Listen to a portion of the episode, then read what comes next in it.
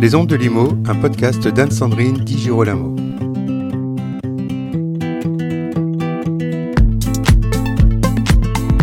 Matera fait couler beaucoup d'encre chez les syndics et même chez les juristes de l'ARC qui mettent régulièrement en garde les copropriétaires de quelques déceptions très possibles. Sans transition, je vous passe ici un extrait de la bande-annonce de Mourir peut attendre. Oui, je parle bien de James Bond. James. Le destin nous réunit à nouveau. À présent, ton ennemi est mon ennemi. Comment est-ce arrivé? Bah, quand on vit assez longtemps. Matera, c'est tout autre chose qu'un contrat que je laisserai les syndics professionnels qualifier et les copropriétaires analyser avec le plus grand soin. Matera, c'est le lieu de tournage du dernier James Bond. C'est aussi celui de l'Évangile selon Saint Matthieu de Pier Paolo Pasolini, sorti en 1964. C'est celui du remake de Ben et encore celui de La Passion du Christ de Mel Gibson, sorti en 2004. Tout ceci est bien christique et biblique. Passons à l'histoire et vous allez comprendre pourquoi je me pose encore davantage de questions. Matera, c'est un site paléolithique italien, une ville deux fois millénaire située en Basilicate, désormais mondialement connue pour ses sassis, littéralement les cailloux, les maisons troglodytes.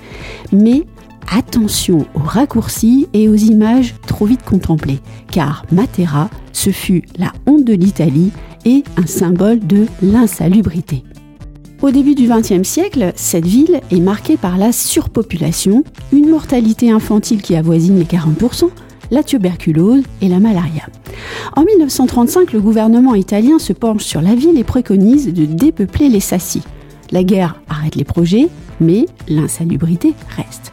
Et si vous lisez le roman de Carlo Levi, alors Carlo Levi c'est un écrivain italien antifasciste qui a été condamné à la résidence surveillée dans la région de Matera, donc son roman le Christ s'est arrêté à Eboli, décrit fort bien cette insalubrité et la vie des habitants de Matera.